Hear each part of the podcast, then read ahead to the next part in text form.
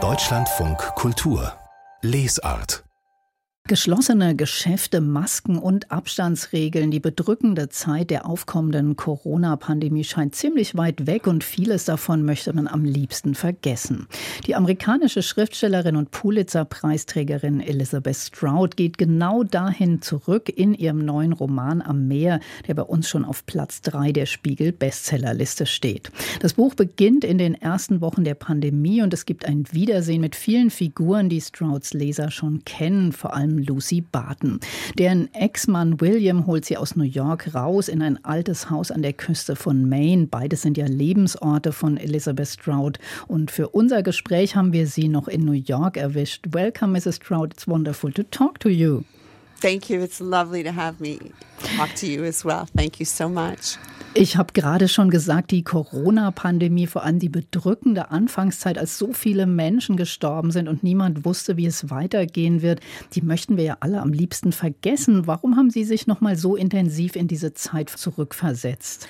Well, I actually never intended to do that. What had happened is I had just turned in the book O. William. Ja, das war eigentlich gar nicht meine Absicht, das zu machen, aber ich hatte gerade das Buch O. William fertig geschrieben oder herausgebracht, als die Pandemie begann. Und diese Figuren, die waren noch so lebendig in meinem Kopf, dass ich mir dann vorgestellt habe, wie Lucy wohl diese Situation wahrnehmen würde, was in ihrem Kopf abgehen würde. Und ich wollte dann das Ganze einfach aus ihrer Perspektive betrachten. And tried to record the whole thing from Lucy's point of view.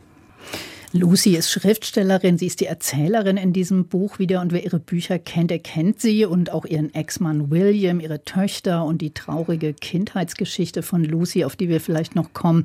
Lucys zweiter Mann David ist verstorben und sie ist noch traurig und auch ein bisschen einsam. Da kommt William und überredet sie eben mit nach Maine zu kommen, weil er als Biologe doch schon mehr äh, versteht, was da auf uns alle zugerast ist. Wie haben Sie selbst das erlebt, Mrs. Stroud? Sind Sie auch rausgegangen aus New York? We did leave New York. Um, we'd always, you know, half lived in Maine and half lived in New York for the last. Ja, wir sind aus New York weggegangen. Also wir hatten sechs, sieben Jahre vorher schon so eine Zeit, in der wir zwischen Maine und New York gependelt sind. Aber während der Pandemie sind wir dann ganz nach Maine gegangen. Jetzt inzwischen sind wir wieder so zur Hälfte hier und zur Hälfte dort. Aber ich wollte das eben wirklich alles aus Lucys Blickwinkel betrachten. Die beiden werden ja nicht sehr freundlich da empfangen. Sie sollen abhauen, wird ihnen am Supermarkt entgegengerufen. Es werden Schilder an äh, Lucys Auto gemacht. Äh, New Yorker haut ab. Deshalb wechseln sie dann die Nummernschilder. War das diese Zeit auch, in der sich anfing, die Gesellschaft so aufzuspalten und, und dieser Riss durch die amerikanische Gesellschaft immer tiefer geworden ist? Yes, exactly. It has uh, increasingly become divided and um, Ja, genau, diese Spaltung wird tatsächlich immer größer.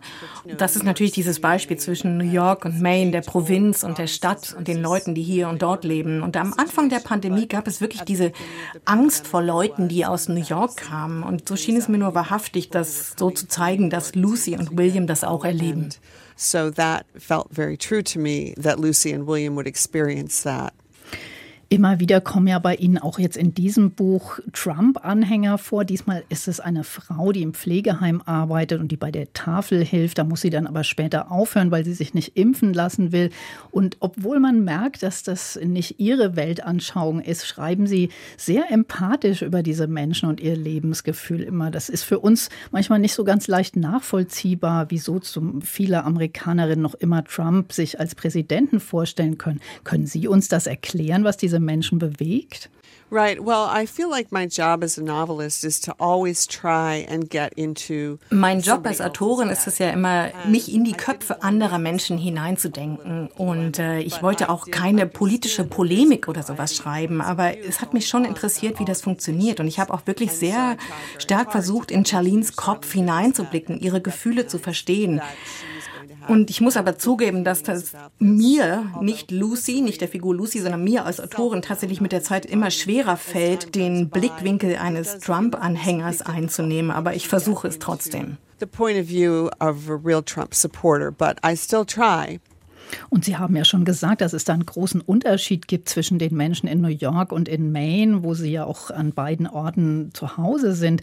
Was ist denn anders für die Leute, die am Land leben? Warum haben die dann eher irgendwie Sympathien für Trump oder für Impfgegner? I really don't. That's the truth. I do not understand um, the increasing divide. I think that it's. Ja, ich weiß auch nicht. Ich verstehe diese wachsende Spaltung nicht wirklich. Also es wächst ja schon so lange dieser Riss in der Gesellschaft. Wahrscheinlich liegt es daran, dass die Leute von verschiedenen Fakten ausgehen. Ich bin ein Mensch, der daran glaubt, dass der Klimawandel bedrohlich ist, dass die Demokratie bedroht ist und andere glauben da überhaupt nicht dran. Ich schätze mal, das liegt einfach daran, dass wir unterschiedliche Informationsquellen haben. Aber ich bin keine Soziologin, ich bin nur Romanautorin und habe deshalb auch keine Antwort auf das Warum. Es gibt eine, wie ich finde, sehr berührende Szene in ihrem neuen Roman. Da erinnert sich Lucy, wie sie in ihrer alten Universität zu einer Lesung war vor Studenten, die dann furchtbar desinteressiert und herablassend auf sie reagiert haben und sie haben spüren lassen, dass sie sie wegen ihrer Herkunft aufs bittere Armut auch verachten. Denken Sie, das ist so ein gesellschaftliches Muster, weil im Roman wird es ja so gesagt, dass das viele so erleben und deshalb so frustriert sind? When I first started to write about Lucy Barton back um, with My Name is Lucy Barton, I realized Als ich anfing über Lucy Barton zu schreiben in den ersten Büchern, da habe ich mir das so vorgestellt wie in der Kleinstadt, in der ich selber aufgewachsen bin. Dort gab es tatsächlich eine Gruppe von armen Menschen, die total ausgegrenzt wurden, die komplett ausgeschlossen waren vom Rest der Gesellschaft. Und mein Anliegen war es, diesen Menschen in Form von Lucy eine Stimme zu geben. Diese Klassenthematik ist sehr krass in den USA und sie hat mich wirklich schon immer interessiert. Und ich habe den Eindruck, dass es tatsächlich jetzt auch noch schlimmer wird, dass die armen Menschen noch mehr ausgegrenzt werden als früher. Und sie haben das satt und werden langsam wütend darüber. And they're tired, they're getting angry about it. Lucy Barton ist ja eine Figur, die schon in mehreren ihrer Romane vorkommt. Ähm, sie gibt in den Originalausgaben manchen sogar den Titel. Und diese Lucy hat es ja geschafft, sich da aus ihren Verhältnissen rauszukämpfen. Sie ist auch Schriftstellerin geworden. Wie nah ist sie Ihnen denn? Was haben Sie für ein Verhältnis zu Lucy Barton? Right. Well, when I realized that I was going to make Lucy Barton a writer, I thought, oh my goodness, I can't do that. Als mir die Idee kam, dass ich Lucy Barton zu einer Schriftstellerin machen werde, dachte ich zuerst, oh nein, das geht eigentlich gar nicht. Denn erstmal sind ja Autoren nicht besonders interessante Persönlichkeiten. Und dann dachte ich, auch wenn ich sie jetzt zu einer Autorin mache, dann denken alle Leute, ha, sie ist Lucy oder ich bin Lucy. Das ist natürlich nicht der Fall. Ich habe einen ganz anderen Hintergrund. Meine Mutter war Lehrerin und mein Vater Parasitologe, aber es ist so, dass ihre Stimme zu mir kam und ich das Gefühl habe, dass ich sie gut beschreiben werden kann. Und sie ist ja jemand, die sich aus ihrer Herkunft herausarbeitet, etwas typisch amerikanisches, dieses Klassenschranken zu durchbrechen. Sie schafft das, ihre Geschwister schaffen das nicht, auch etwas sehr amerikanisches. Also sie war mir als Figur sehr zugänglich, die Lucy, aber ich bin nicht sie. But she's not me. Elizabeth Stroud, wenn ich Ihre Romane lese, dann genieße ich das immer, dass viele Figuren immer wieder auftauchen, die ich schon aus anderen Büchern kenne. Diesmal zum Beispiel Olive Kitteridge, die ist jetzt in Cosby im Seniorenheim oder der wunderbare Bob Burgess aus The Burgess Boys. Auf Deutsch heißt das Buch Das Leben natürlich. Da habe ich mich richtig gefreut, als er aufgetaucht ist und für Lucy zu einem guten Freund wurde. Wie ist das für Sie? Wollen Sie Ihre Figuren in gewisser Weise gar nicht gehen lassen, so wie Kinder oder wie Familie? Ja, wahrscheinlich stimmt das. Also ich habe dieses Universum dieser Figuren nicht absichtlich so kreiert. Am Anfang gab es nur Amy und Isabel und dann ging es eben weiter. Und äh, so habe ich sie gerne alle im Kopf behalten und ich will sie wirklich nicht wieder gehen lassen. Und als ich dann festgestellt habe, dass das alle in Crosby leben, da dachte ich, warum soll ich sie nicht interagieren lassen? Und ich liebe sie alle so sehr, dass ich sie nicht wieder aus meinem Kopf lassen möchte. Uh, also ist auch schon fast eine Art Figurenfamilie. Und es geht ja auch immer um Familien bei Ihnen, um das Verhältnis von Eltern und Kindern, wie sehr uns das prägt. Das ist ein ganz zentrales Thema in Ihren Büchern. Auch diesmal tauchen die Kindheitsdämonen von Lucy wieder auf. Aber auch die Sorge, die Lucy um ihre eigenen, schon längst erwachsenen Töchter hat, das hat mich sehr berührt, weil das eigentlich eher selten in der Literatur vorkommt. So richtig erwachsen sind die eigenen Kinder nie, dachte ich da. Die Sorge hört wohl nie auf. That's right. I think they don't. And Lucy has trouble accepting that they're now adults. Ja, das stimmt. So richtig erwachsen werden sie für uns wahrscheinlich nie. Und Lucy fällt es auch sehr schwer zu akzeptieren, dass ihre Kinder jetzt erwachsen sind. Ich weiß nicht, warum das in der Literatur so selten vorkommt. Man sagt ja immer, ich würde über ganz gewöhnliche Leute, ganz normale Menschen schreiben. Aber ich denke, so ganz gewöhnlich normal ist niemand. Alle sind irgendwie besonders. Und das merkt man, wenn man in das Innenleben von Figuren eindringt und sich anschaut, wie das dann mit der Außenwelt zusammentrifft. Und mein Job als Autorin ist es ja, dieses Innenleben genauer anzuschauen und dann mit anderen zu teilen. Get them out to share with other people. Und beim äh, Innenleben, das heilt ja auch offenbar das Lesen und Schreiben, denn bei Ihnen wird immer mal wieder erwähnt, dass Lucy mit ihren Büchern über ihre traurige Familiengeschichte vielen Menschen etwas gegeben hat. Aber ist es nicht auch so, dass sie damit auch für sich selbst so eine Art Heilmittel gefunden hat mit dem Schreiben? Yes, I think that Lucy's whole ja, ich denke, Lucy sagt das auch selbst in ihren eigenen Worten. Sie ist ja in ihrem Leben früher wie sie sagt, selber in der Schule länger geblieben, um es einfach warm zu haben, weil es zu Hause so kalt war. Und dort hat sie dann viele Bücher gelesen, die dann wiederum dafür gesorgt haben, dass sie sich weniger alleine fühlt.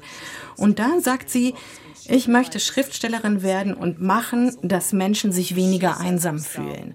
Und das ist praktisch ihre Berufung. Das will sie ihr Leben lang tun. And that's her vocation. That's what she's tried to do her whole life. Und da gibt es dann auch eine schöne Sequenz im Roman, nämlich William und Bob, die finden dann eine Art Atelier für Lucy und sie ist ganz glücklich, wieder schreiben zu können. Und davor beobachtet sie einen Polizisten, der sitzt ohne Maske in seinem Streifenwagen und sie fragt sich, was das wohl für ein Gefühl sein mag, dieser Polizist zu sein. Und dass diese Frage so eine Art Leitmotiv ihres Schriftstellerinnenlebens ist. Wie ist das bei Ihnen? Vermutlich ganz ähnlich. Yes.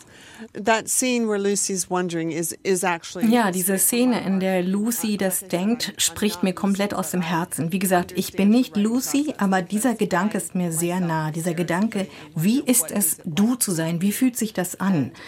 Und in diesem Moment denkt sie sich in den Kopf dieses Polizisten rein und sie schreibt eine Story über ihn, die sie dann nicht veröffentlichen kann, weil es nicht in die Zeit passt. Und das fand ich sehr interessant. Realizes that she can't publish it because the times aren't right, which I thought was interesting.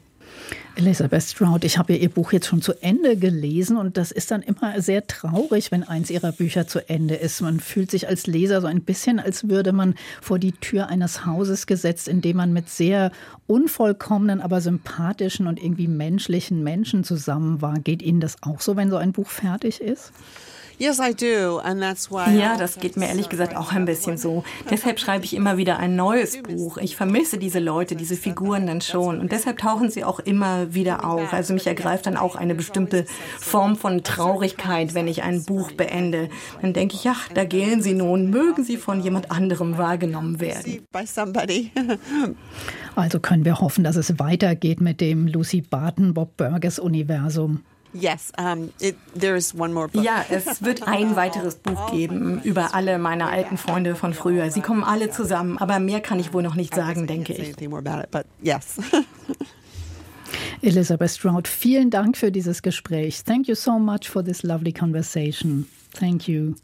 Oh, thank you. It was just lovely. Thank you very, very much for talking with me. Vielen Dank auch an unsere Übersetzerin Marai Amir. Und der neue Roman von Elizabeth Stroud ist auf Deutsch unter dem Titel Am Meer erschienen. Übersetzt aus dem amerikanischen Englisch hat ihn Sabine Roth. Und erschienen ist das Buch beim Luchterhand Verlag.